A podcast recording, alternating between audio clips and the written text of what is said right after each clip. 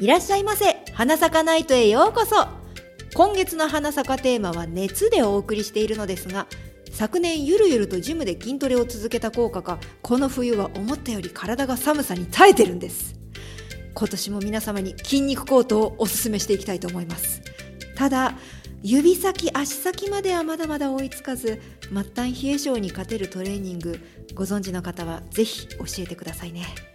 それでは本日も話を酒の魚にして話に花を咲かせましょうどうぞゆっくり過ごしていってください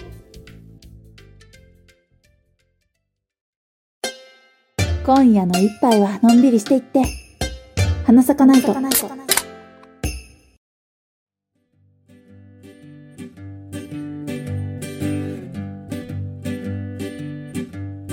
本日の一品花咲か銀幕館始まりました花咲かないと今週の店長北川ですはい、筋肉コートついてるかな。はい、スタッフの初代です。 八代さんでもストイックに運動してらっしゃるから私は筋肉があると思ってるんですけどねなんでしょうね、脂肪の方が早いんですよ。つくの。それはそれはよくわ かる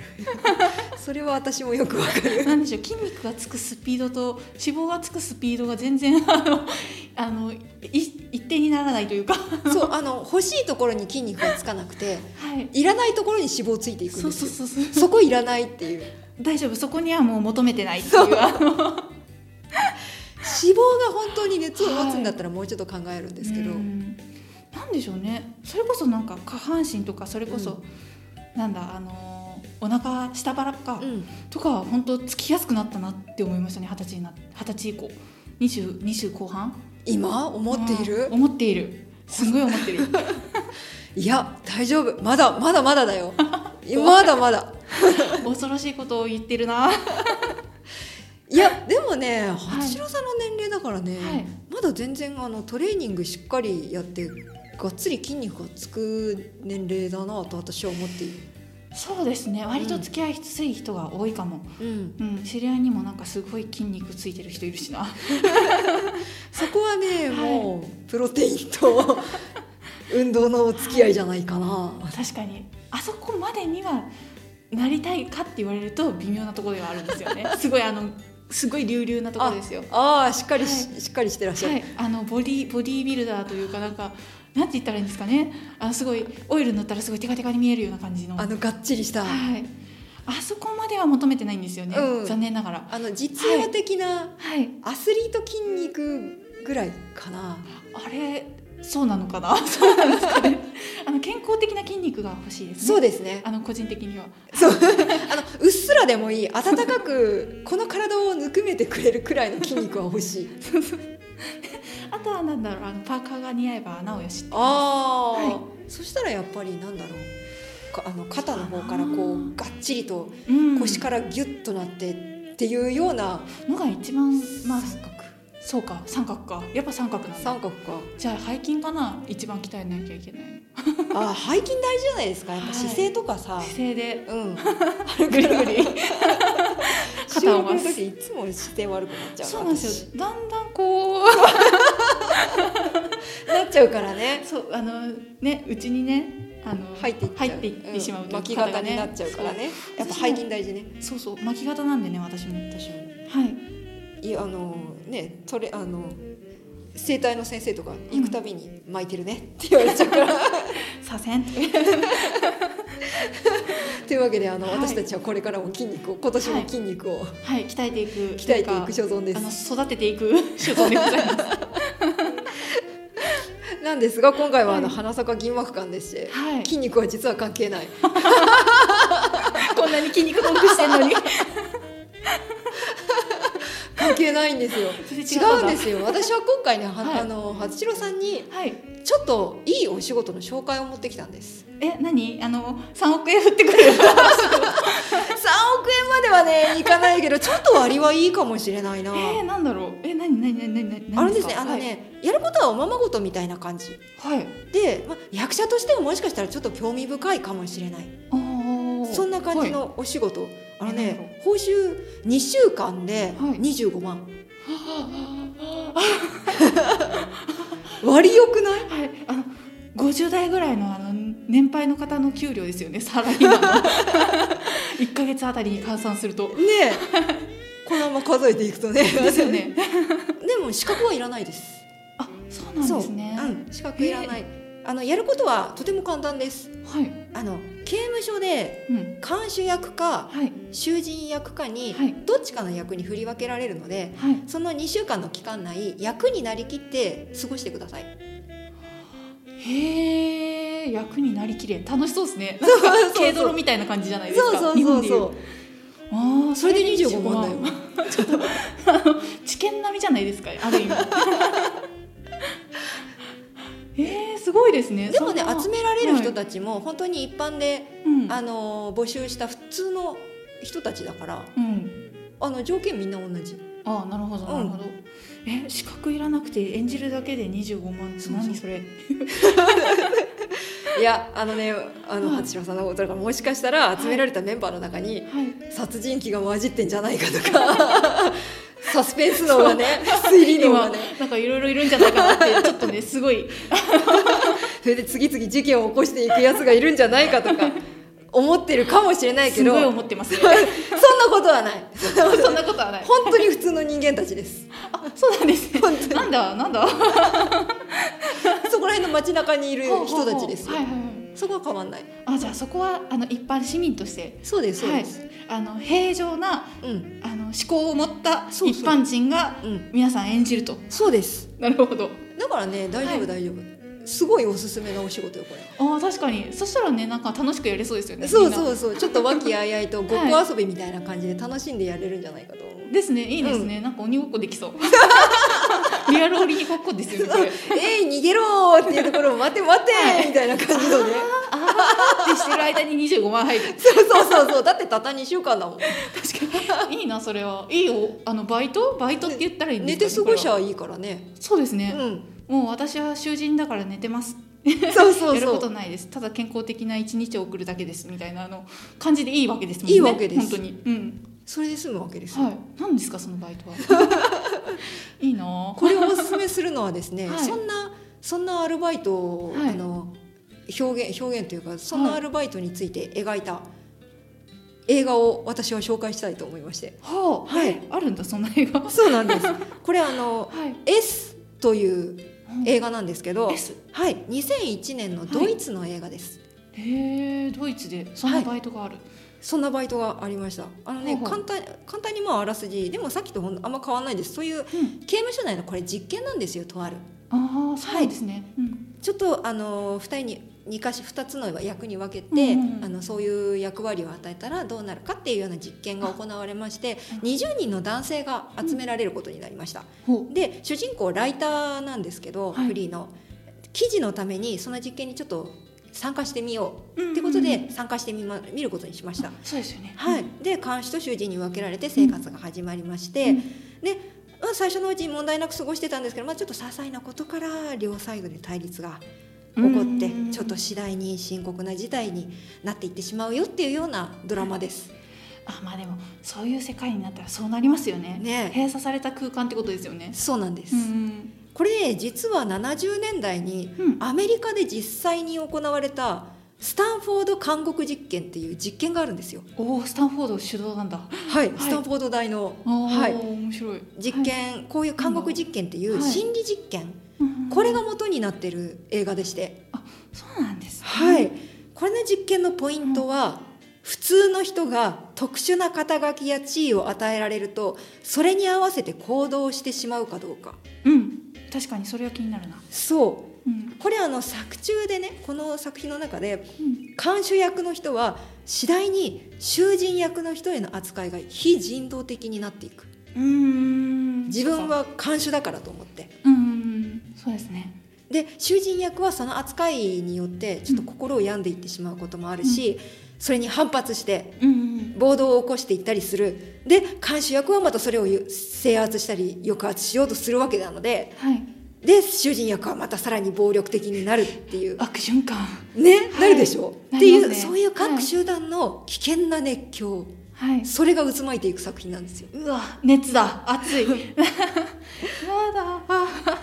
特に変化していっちゃうのが、その監守役の人で、はい。なんでか自分の役割とからしさに固執していってそれに従っていくわけなんですよ自分は看守だってなぜか思い込んでいく、うんうんうん、そうすると看守ひどい看守としてのはい看守ってこういうものだっていうイメージがあるとそうですねこれをやっていい、やつらは囚人だからだからこれもやっていいそしてひどいこともやっていいっていうなぜか思い込んでいってしまううーん確かであ、はいでもあくまでここにいなければみんな街で普通に暮らしてる人間なんですよにうんうんうんうんそうですねそうなんです本当一はそう般市民っていうね、う条件で入ってきてますからねそうでもねこれ、うん実実はその実際のスタンフォード監獄実験でも、元になっているお話なのでほぼ同じことが起きてるんですそうなんですねそうなんです、映画の内容とあまあ実実話話のっ内て容が言いますからね元にしてるっていうからうん、えがえげつなさそうなんか実際にそのはい監修役の暴走と、はいあの囚人がそれにうんあのいろいろと影響される部分が強かったので、ちょっと問題が起きたという心理実験なんです。あこれ結末どうなんだろう そこがすごい気になってしまうこのそんな暴動起きた後のその一般市民に戻った時の人たちの気持ちがちょっと怖いな戻れるのか普通にっていうね、はいはいところも気になるじゃないですか。すごい気になりますね中も気になるけどその後も気になりますよねいやねやばいなこの事件あの、その始めた教授はいはいをはとか助手たちもずっとあのカメラで監視してるんですよ。うんそうですよその様子をねね臨床実験っていうかそううそうそう、んなんだけど途中で助手が、うんあのこれはまずい危険だって思ってうん教授にこれをこの実験をやめましょうっていうふうに中止を求めるんですけどうん教授はそれを突っぱねて強行する、おおもう決まったことだから、うん、うこのままこの続けていこうって言って続けさせてしまうんですけどんうん助手たちはどうにか止めようとうんあの刑務所へ向かうんですけどその向かった助手たちにも恐ろしい事態が待ち受けているいや なんか半分なんか人が関わってくる分なんか最高ホラー的なところがありますよねそうなんですよ何が恐ろしいって人間が恐ろしそういそこ看守役に目をつけられてギリギリの状態で主人公は過ごしていく囚人役なので主人公はねそれを過ごしていくけれど果たして無事にここから出ることができるのかこの実験あの実際のそのスタンフォード監獄実験 うん2週間の実験期間がうんたった5日で終了したと、マジか5日でその結果になっていってしまったっていうかその助手が止めようとするような結果になっちゃったってことですよねうわ精神状態が危険な状態にまでなっていく、急激に 次第なんだけど急激に、なっていくというこの人間の恐ろしい精神状態を垣間見る作品なんですよ。えー、なえー、 えちょっとこれは普通に読みたいなあのですね事前情報あの銀幕館やるっていうのは聞いてたんですけど、あの事前情報は見ないでくださいって言われたんであの見てなかったんですけどやばいですねだって初代さん に「こんなお仕事どうですか?」っていうふうに紹介したかったからでもやりたいなとは思うんですよ ねちょっとやってみたいなっていう気にはなる割はいいですよね。そうですね聞いてるだけだと割がいいですね、その内容がやばいです けどそう後日がやばいですよね後日談がやば い割がい、いいから、うんあのやっぱその集まってくる人たちも、うんいろんな人たちがいるのでちょっと貧しい人も資格がいらないからやってくるわけですよ。そうですねこのお金が入ったら自分はあれをやるんだこれをやるんだっていう希望を持って来ている人たちもいるんですそうですねそれでいて囚人役になったらはい看守役からすごく抑圧される、はい非人道的な扱いをとにかく受けて、肉体的よりはどっちかっていうと精神的なことが多いんですよねうーんお前はダメなやつだっていうような罵倒に始まりもっとその尊厳を貶めるようなことをどんどんやっていくわけなので、そうですよねというかもうそもそも監視のイメージがそういうイメージになってしまいますねちそょっうとなんえ何年前ぐらいの実験なんですかこれってこれ70年代のことなのでじゃあよ余計ですね人権的な問題は薄いところですね、ただ当時でも一応その囚人、うんあの実際の監獄では、あの監守役というの監修っていうのは本当はここまでのことはうんやってないらしいんですよ。うんただイメージとうんその思い込みというか、そうですねリーダーうん監修役のリーダーからの指示うんがうん他の監修にこれをやれあれをやれっていうのがあまりにもひどいことがこれリーダーに立った人の人格によりますね。にも寄ってくるうわ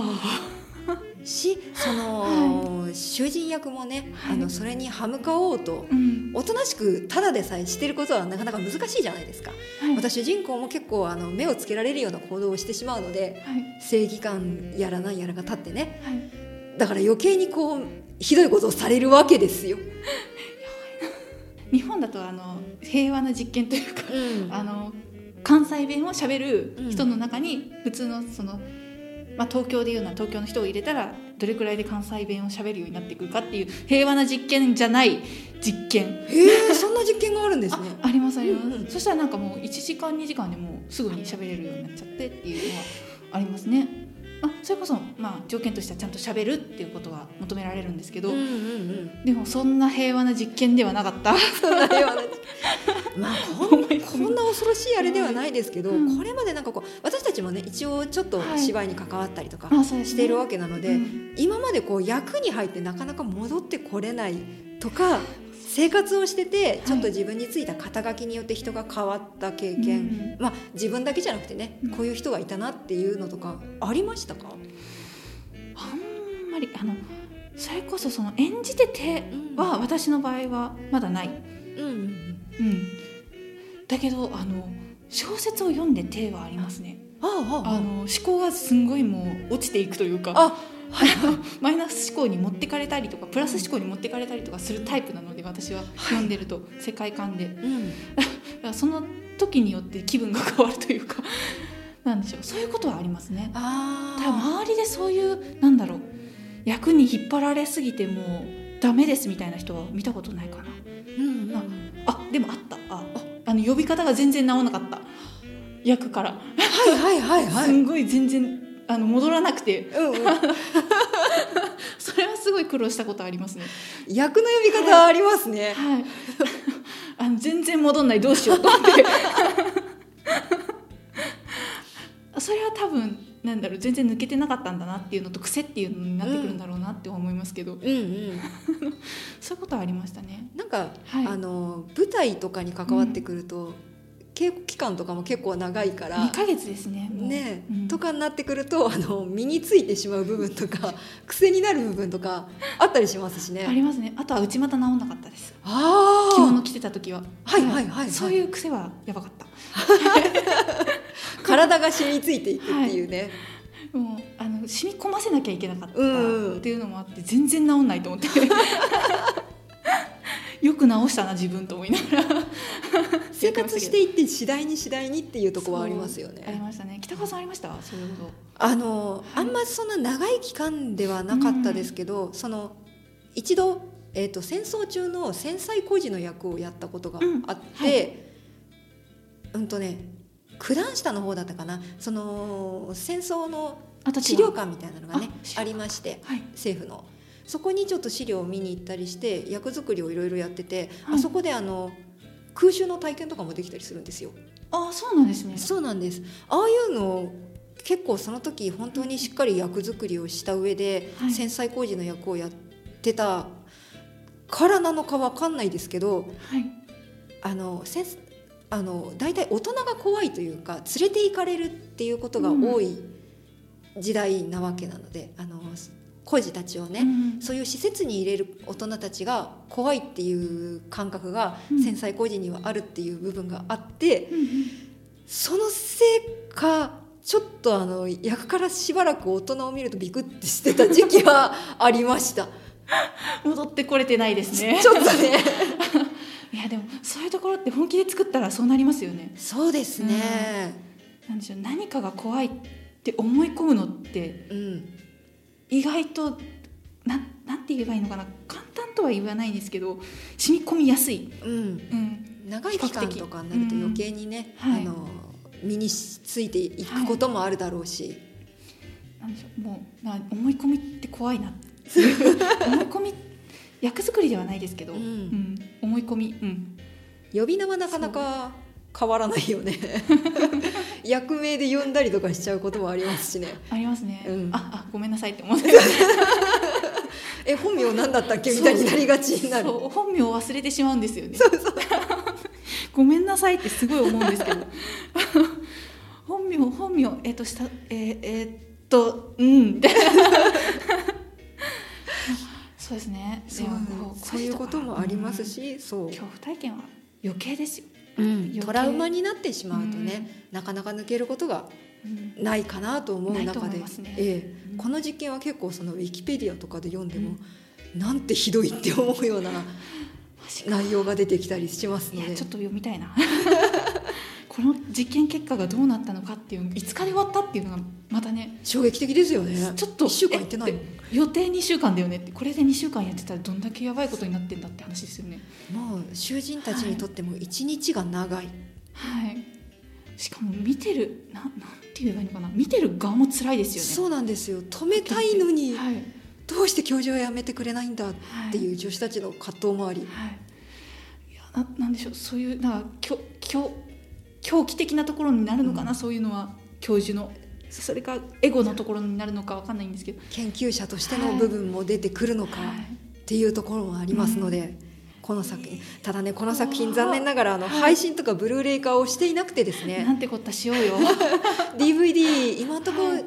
見れ見やすいのが DVD のみかな、はいなのでちょっと探すのが大変かもしれないんですけど、うん心理実験とかサイコスリラーがお好きな方にはぜひうん一度見てみてほしいなと思うそう作ですね品です。そのスタンフォード韓国実験を元にした作品ってあの実は他にも何作か出てましてあアメリカで映画化されたものとかも何作か出てます、なので興味ある方はこちらもちょっと見て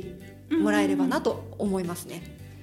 なんか面白そうなのが出てきそうただあの当の実験内容がさっきいろいろとねあの、説明したようにちょっと内容が内容なので映画にはあの強めの精神的身体的暴力表現が出てきますので、こういうのが苦手な方はちょっと控えていただければと思います。そうですねはい、ちょっとねあの興味があるっていう方は見ていただきたいなと思うんですけども、そこだけちょっと気をつけていただければなと思います。ですねはい、というわけで本日は、すっげえ気にな るとでもね好きなんだ私この作品衝撃的だったから絶対これはもう衝撃的な展開になるだろうなって分かるような内容なので、人間の気持ち、心ってこんなに変わっていくんだっていうのが、うんあの恐ろしい作品です。そうですね、はい心理実験はめちゃくちゃ怖い正怖直いあのそういう内容だとね、うん実験内容がこれが実際にあったことだと思うとまたさらに怖いなと思うような、ですねそんな作品 S あのドイツ語ドイツ版ですね、はドいイツ作品版をご紹介いたしました。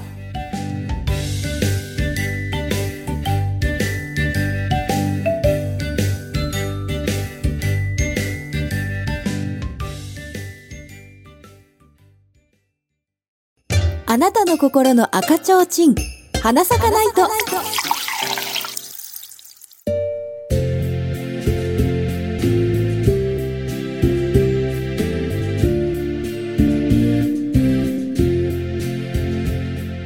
本日も閉店のお時間となりました今宵も楽しんでいただけたでしょうかはい次回の営業日は1月24日24時からの営業です次週もお待ちしておりますそして「花咲かナイト」への感想やお問い合わせはツイッターやホームページで受けたまっております、えーまた花咲かにおやろですね2月のテーマ「酒」に沿って「花咲かナイト」ではあのエピソードを募集しております、はい締め切りが2月3日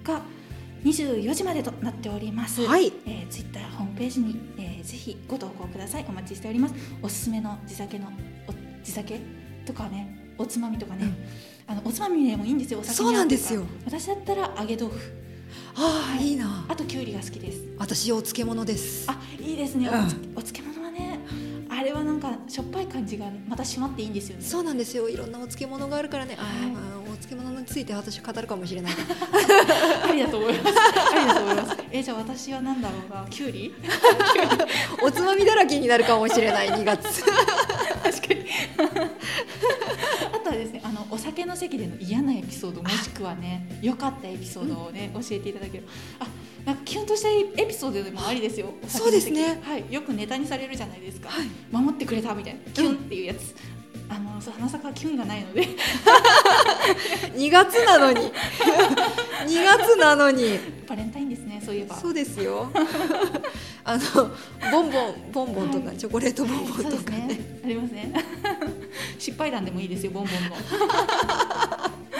いろんなのねはい、エピソードお待ちしておりますのはでい、待ってますはいはい楽しみですねはい聞けるどんなのを聞けるかはいそしてですね次回1月31日ははい本放送の前にうん21時から花坂でスペースをちょっとやりたいと思っております、はいまた恒例の飲んだくれたちの宴でございますはい待ってますよ、はい飲んだくれちょっとねお酒を片手に30分間好き放題本放送と何が違うのって話ではあるんですけ ど好そこは言っちゃいけないかもしれない なはき放題喋っておりますので、いはい、ツイッターのアカウントを作って、花坂ま花坂のね、はあいのースペースまでちょっと遊びに来ていただけると喜びますので、お待ちしております。待ってますついでにフォローしてくれると嬉しいな嬉しいな。あのお酒ご用意してねあのご来店ください そうですね、はいお酒苦手な方も温かい飲み物とか、そうですね好きな飲み物、うんそしておつまみ、うんちょっとした夜食でも、うんいいですねまだご飯全然いける時間か。 21時だからあのダイエットとか意識してない人はありじゃないですかそうですね、うん、あのご用意して。そうダイエットとかの人はキュウリを用意したらいいとリンゴもいいんじゃないか。あでもリンゴダイエットってもう昔か。だいぶ前ですかねそうですよどなんだろね。うキュウリダイエット流行らそうかあれ大体水分ですからね。 そうですねありじゃない。ミネラルとカリウムですね、おつまみダイエット。まあでも健康的なね一品だと思いますよ、うん、いいと思いますよ。お腹だってね、膨れますからね。そうですねキュウリね、うん意外といけるよやっぱね、味噌が合うと。味噌いいな、うんあそうあのキュウリに合う味噌とか教えてほしいかもああ、いいなー。だからあのそれ用意した人はねあの投稿してくれると嬉しいかなあの放送中にそうですやっね。たよってキュウリというわけでですね、はい、お酒ではいお待ちしておりますの待っでて。ますはい、よろしくお願いいたします。お願いしますそれでは、今週はここまでとなります。次週のお越しをお待ちしております。ご来店ありがとうございました。ありがとうございました